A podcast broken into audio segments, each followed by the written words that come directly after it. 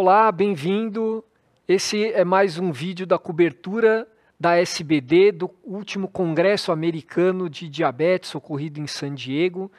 Eu sou Fernando Valente, sou endocrinologista e esse é um bloco que pretende trazer um debate a respeito dos principais achados na doença ocular do diabetes apresentados uh, no Congresso.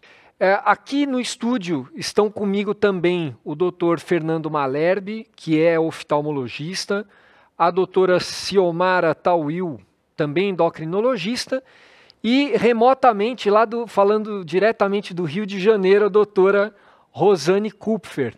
Bem-vindo, pessoal. Muito obrigado por vocês estarem aqui. Eu já com, queria começar trazendo, é, eu acho que é o, talvez o principal tema mais prático que apareceu lá no Congresso em relação à doença ocular. Né? Ah, desde, principalmente a partir de 2016, com a publicação do Sustain Six, o estudo de segurança cardiovascular da semaglutida, um medicamento que se mostrou muito benéfico do ponto de vista cardiovascular, não apenas seguro, mas apareceu lá um aumento do risco de é, retinopatia, de progressão da retinopatia.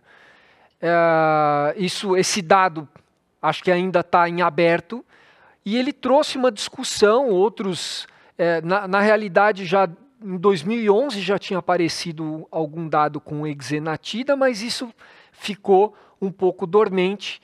Então, é, esse assunto foi trazido à tona mais uma vez aqui né, no, no Congresso.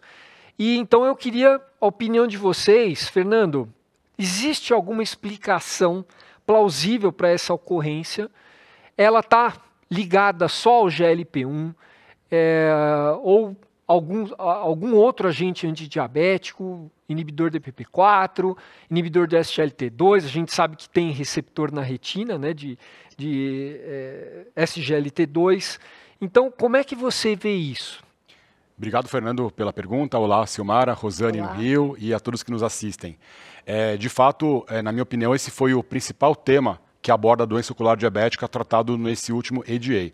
É esse assunto realmente, como o Fernando falou, em aberto, né, dessas novas drogas orais ou injetáveis para tratamento da diabetes que tem um bom ganho aí, sobretudo aí em é, desfechos cardiovasculares, mas com essa dúvida né, se existe uma evolução desfavorável na complicação ocular, é, especificamente na retinopatia diabética. É, aparentemente, pelo que as revisões sistemáticas, meta-análises e pelas mesas do Congresso, o que se tem atualmente de é, conhecimento é que esse efeito possivelmente se deve à redução rápida da hemoglobina glicada. A gente sabe que essas drogas elas auxiliam no controle glicêmico e assim como aconteceu com a insulina, algo que foi visto lá atrás no DCCT, quando a queda da glicada é rápida, num curto espaço de tempo, é, pode haver essa piora na retinopatia pré-existente ou surgimento da retinopatia em pacientes que não apresentavam essa complicação antes. Hum, em termos de insulina, o que a gente conhece que já há décadas, é, isso não é um motivo para não se buscar uma meta glicêmica. Pelo contrário, a longo prazo, o efeito é benéfico. Né? Mas, de novo, assim como já se estudou com a insulina, a orientação é clara no sentido de haver um acompanhamento cuidadoso da retina. Então, uh, o que foi proposto pela mesa foi que é, essa possibilidade de piora é, inicial não deve necessariamente desestimular a busca de um maior controle com essas novas drogas. E a gente está falando aí de é, análogo do GLP-1, inibidor do SGLT2, inibidor do DPP-4. Para todas elas existe essa discussão, né? E não há dados muito claros, a gente não tem estudos aí de longo prazo desenhados para avaliar esse desfecho. Então, atualmente, o que se recomenda é que o paciente que vai iniciar alguma dessas drogas é, tenha uma avaliação de base da retina e, a critério do especialista, tenha um segmento mais cuidadoso enquanto está se obtendo essa melhora no controle glicêmico. Perfeito. Você pode colocar para mim o slide, por favor?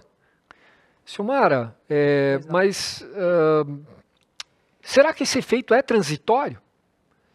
Você deixa de, de recomendar é, aqui no, no, nesse, eu trouxe aqui uma, uma, um estudo retrospectivo, né, mas com uma meta-análise, com 37 estudos randomizados aqui mostrando, quer dizer, isso que, que você acabou de falar, né, Malherbe, que é a, a, a gente ainda precisa um pouco mais de dados de segurança, estudando especificamente esse desfecho, né? Mas traz ali uma correlação realmente com a, a queda da hemoglobina glicada. Qual é a sua experiência em relação a isso? É, obrigada, Fernando, Fernando Valente, Fernando Maleb, eu e Rosane. Enfim, é uma, a agonista de GLP-1 é uma medicação que traz muitos benefícios para o nosso paciente diabético. Né? A redução da hemoglobina glicada é importante para evitar as complicações da doença. Esse relato em relação à retina não faz com que a medicação não seja benéfica para o nosso paciente diabético no dia a dia do nosso consultório. O fato é fazer um acompanhamento com esse paciente, se ele já tem alguma alteração na retina, fazer um, um, visitas ao oftalmologistas com mais frequência, para que essa queda da hemoglobina glicada, que é o nosso objetivo no tratamento do nosso paciente, é, não deixar de usar a medicação é, por causa desse relato. Os estudos não foram concluídos e o que nós observamos na nossa prática clínica é que o GLP-1 ele tem bastante benefícios cardiovasculares e bastante benefícios renais também. Então, a gente não deveria é, não usar essa medicação. Pois é, sempre que possível, é claro que tem a limitação sempre da, da acessibilidade, né? Mas Acho que disso não, ninguém tem dúvida do, do benefício. Não é, Rosane? Você, você é, deixa de prescrever para os seus pacientes com retinopatia? E como é que você faz o acompanhamento desses pacientes, Rosane? Qual é a, a recomendação? Oi, Fernando Valente. Oi, Malerbe, Silmara. É, é, ótimo estar aqui com vocês. Né? Então, os dados mais robustos que, robustos que nós temos são lá da década de 90 com DCCT, mas essa piora precoce é, já se tem conhecimento desde os anos 80. Não é uma coisa nova, né? mas parece que veio nos assombrar novamente é, após o Sustain Six, principalmente. Né? Obviamente que a gente não vai deixar de prescrever a droga quando indicada. Eu acho que, principalmente, isso remonta àquela ideia de é, assim que o paciente tiver o diagnóstico de diabetes tipo 2, ele tem que fazer um fundo de olho, ele tem que ser estratificado, porque essa piora do, do, é, é, da retinopatia com o controle intensivo, ela se dá principalmente nos pacientes que já têm retinopatia prévia. Então, eles têm o risco de progressão.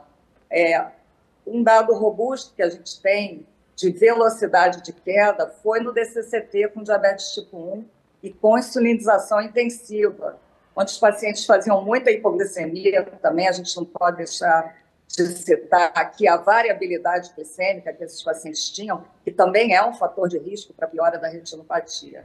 Então, por exemplo, se você tem uma queda de 1% em seis meses, o teu risco relativo de piora é de 1,7. Ao passo que, se você tem uma queda de 3% na hemoglobina glicada em seis meses, esse risco aumenta para 4,7%. Então, é, existe esse risco, mas eu acho que ele pode ser minimizado tomando os cuidados de estratificar o paciente para retinopatia, feito a gente faz com a gestante também, né?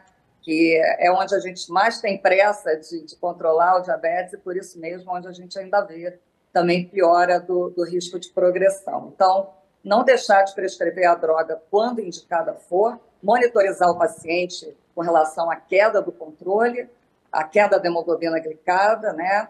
É, e também é, avaliar do ponto de vista oftalmológico precocemente esse paciente e seguidamente também conforme os dados que ele apresentar nesse primeiro exame.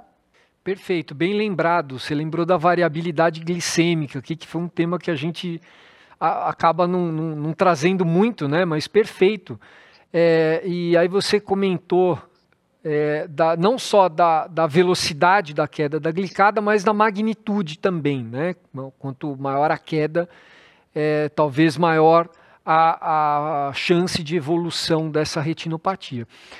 É, uma outra, um outro ponto importante que eu acho que é legal trazer, nós estamos falando de retinopatia, já aparece aqui no, no fundo de olho, anormal, né? Mas é, no, no Congresso eles trouxeram uma nova proposta de classificação. A gente chama a retinopatia de complicação microvascular, mas é, é, o, apareceu muito o termo unidade neurovascular. Ou seja, antes de um acometimento vascular, talvez tendo já algum comprometimento de outro setor é, da, que não, não pode não ser visto no fundo de olho. Né? Então eu acho que é importante até do ponto de vista clínico, porque a gente olha o, o fundo de olho vindo normal, a gente fica tranquilo, mas já deve ter doença começando. Tá? Você pode colocar, por favor, o próximo? Então, Fernando, eu queria que você comentasse é, em relação a, a essa proposta e, e, por que, que ela ainda não entrou para a gente. Né? Será que é porque não tem uma implicação ainda do ponto de vista prático?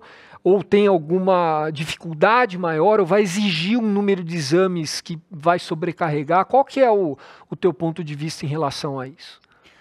Ótimo, esse também é um tema bem relevante que vem aparecendo nos congressos, né?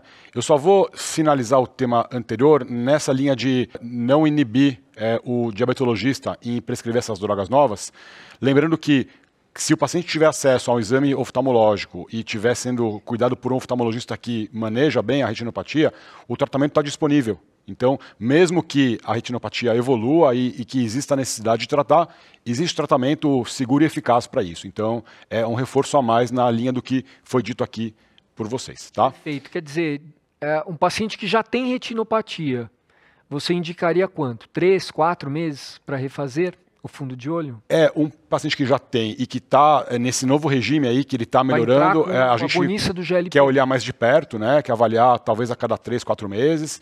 É, além da avaliação clínica, a gente tem aí outras ferramentas, e isso vai fazer parte desse segundo tema. É, então, angiografia, tomografia de coerência ótica. E caso haja necessidade, se surgir uma doença que ameaça a visão, seja a forma proliferativa ou edema macular, a gente tem tratamento aí bem estabelecido para esse paciente não perder a visão ou recuperar o que ele eventualmente tenha perdido. Existe alguma recomendação para a gente fazer é, ou de, de serem pedidos esses exames de tomografia de coerência ótica? Como, como que é isso para nós clínicos? Tá. Então, isso entra nesse segundo tema dessa nova classificação mais abrangente. Né? Então, a gente tem aí, é, há muitas décadas, uma classificação bem sólida da gravidade da retinopatia diabética, baseada no exame do, do fundo de olho, do mapeamento de retina ou de fotografias coloridas da retina desde o estudo ETDRS, e a gente segue na prática essa classificação para orientar periodicidade de retorno, indicação de tratamento. Né? O que tem sido visto aí mais recentemente, desde a ciência básica, é a questão que o Fernando mencionou da unidade neurovascular, ou seja, é, a doença da retina não é só uma microangiopatia, tem neuropatia também na retina. Né?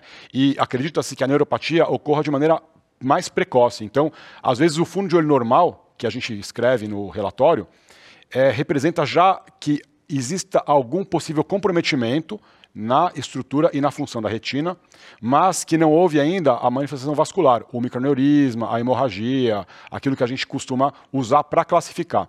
Então, é, esse é um dos motivos para se haver uma proposta de uma classificação mais completa e abrangente, levando em conta não apenas o critério anatômico, que a gente vê atualmente na forma do exame da retina ou da fotografia, mas abrangendo talvez também testes funcionais que podem já mostrar que existe um comprometimento do tecido antes de aparecer o primeiro microaneurisma. Nessa nova proposta, então, além da avaliação anatômica, que não abrange só a fotografia, a gente também tem modalidades de angiografia, com e sem contraste, tomografia de coerência ótica, uma retinografia de campo amplo, ou seja, avaliação também da periferia da retina, algo que não é visto de rotina para classificar esse paciente, mas a gente sabe que pode haver doença na periferia e o polo posterior normal, então esse paciente na verdade tem retinopatia, mas ela não está sendo é, contemplada pelo critério atual, né? É, tem se proposto também avaliar uh, marcadores bioquímicos, sistêmicos e também uh, relacionados ao desfecho do paciente, como qualidade de vida, experiência do paciente. Então, a ideia é ter uma classificação mais completa, mais abrangente, até para criar novos desfechos clínicos que possam ajudar na, no estudo aí de novas drogas que possam auxiliar esse paciente.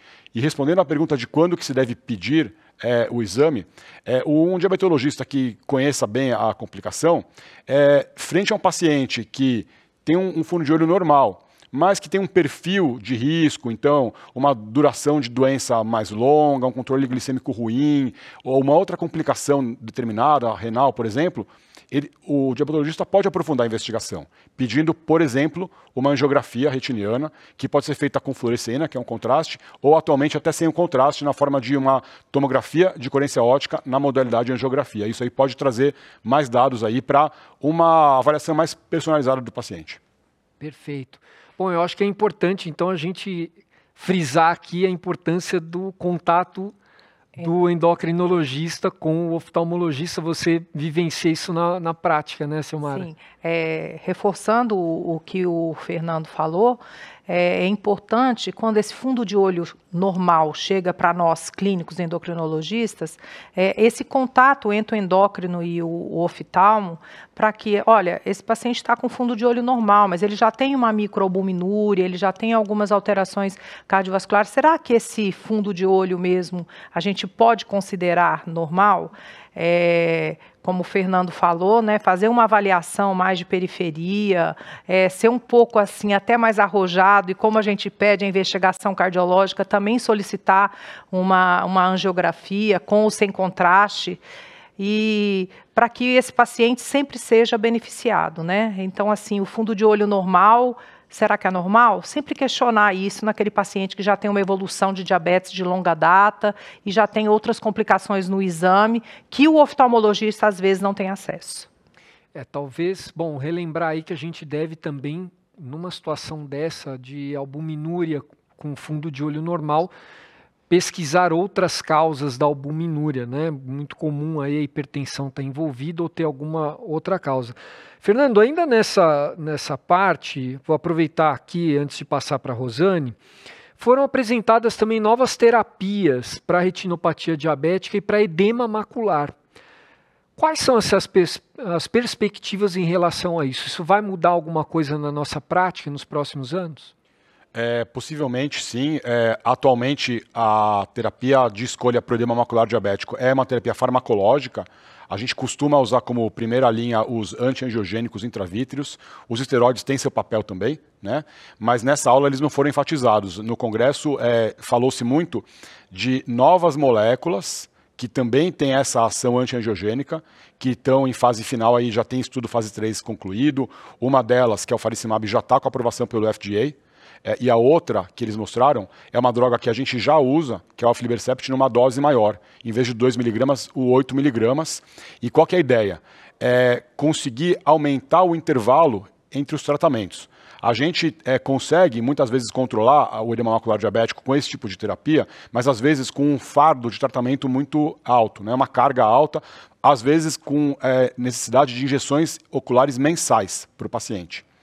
E uh, essas novas drogas têm a proposta de manter o ganho anatômico e visual, proporcionando talvez um intervalo maior. E os dados mostrados foram de intervalos de aproximadamente 16 semanas, ou seja, quatro meses de intervalo para ambas as novas drogas, tanto o faricimab como o aflibercept 8 miligramas. Então, a ênfase foi é, nessa redução do car da, da carga do tratamento e também eventualmente contemplar pacientes que são refratários hoje, não respondedores. Né? A gente tem é, um bom perfil de resposta nas drogas atuais, mas sempre tem aqueles pacientes que respondem mal ou parcialmente, e aí talvez com essas novas drogas a gente consiga um perfil melhor. Falou-se também no pipeline, tem outras diversas moléculas estudadas abordando aí outros alvos terapêuticos, né? mas estão em fases mais precoces aí de estudo, fase 2 muitas vezes, outras vias de administração. Falou-se de uma droga tópica, né? em vez de injetar que seria interessante, mas ainda é, tem um tempinho aí para a gente é, conhecer os resultados aí de, de, dados clínicos mesmos. O que tem de mais próximo no horizonte é realmente essas novas duas drogas, uma das quais já aprovada no FDA e a outra no processo regulatório. Obrigado, Malherbe. Você pode colocar, por favor, o próximo slide? Ô, Rosane, eu, eu fiquei impressionado com esse estudo em adolescentes, em jovens, é, com diabetes tipo 2, porque com 13 anos entrar no estudo e com 26 anos metade desses indivíduos ter já algum grau de retinopatia é realmente muito impactante. Então, é, antigamente a gente não via nada, né? Você, você tem alguma experiência com, com, Você tem visto adolescentes com diabetes? Como é o, o, o, o segmento desses pacientes? Porque também existia uma limitação, ou pelo menos existia uma limitação muito grande em relação à própria terapêutica desses indivíduos, né? Então, primeiro complementando um pouco um, um, um pensamento que eu tenho em relação a, ao comentário que o Fernando fez, é, a gente vê assim que a, tec, a tecnologia vem beneficiando muito essa área de oftalmo para o nosso paciente diabético, né? Infelizmente, é, os tratamentos que vêm surgindo já são para uma fase muito avançada da retinopatia. O que a gente queria tentar seriam soluções para que não chegasse a esse nível de retinopatia em que dependesse é, do, do, tratamento com antiangiogênicos, mas já é uma notícia espetacular saber que tem drogas que favorecem um intervalo maior.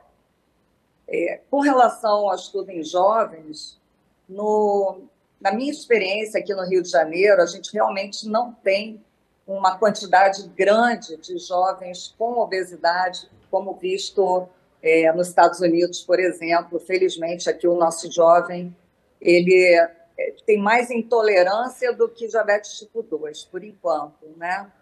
Mas é, esse estudo, eu acho que mostra o lado mais terrível da doença, é um jovem ser acometido com uma doença grave, como o diabetes tipo 2, que numa fase da vida em que ele não tem muito a capacidade de modificar seu estilo de vida, de que no futuro isso pode ser muito prejudicial. A gente sabe que o jovem acha que o futuro está muito mais lá na frente. E quando a gente vê esse paciente não consegue controlar a sua glicose, como você falou, as opções de tratamento sempre foram muito escassas, não é? até recentemente só insulina.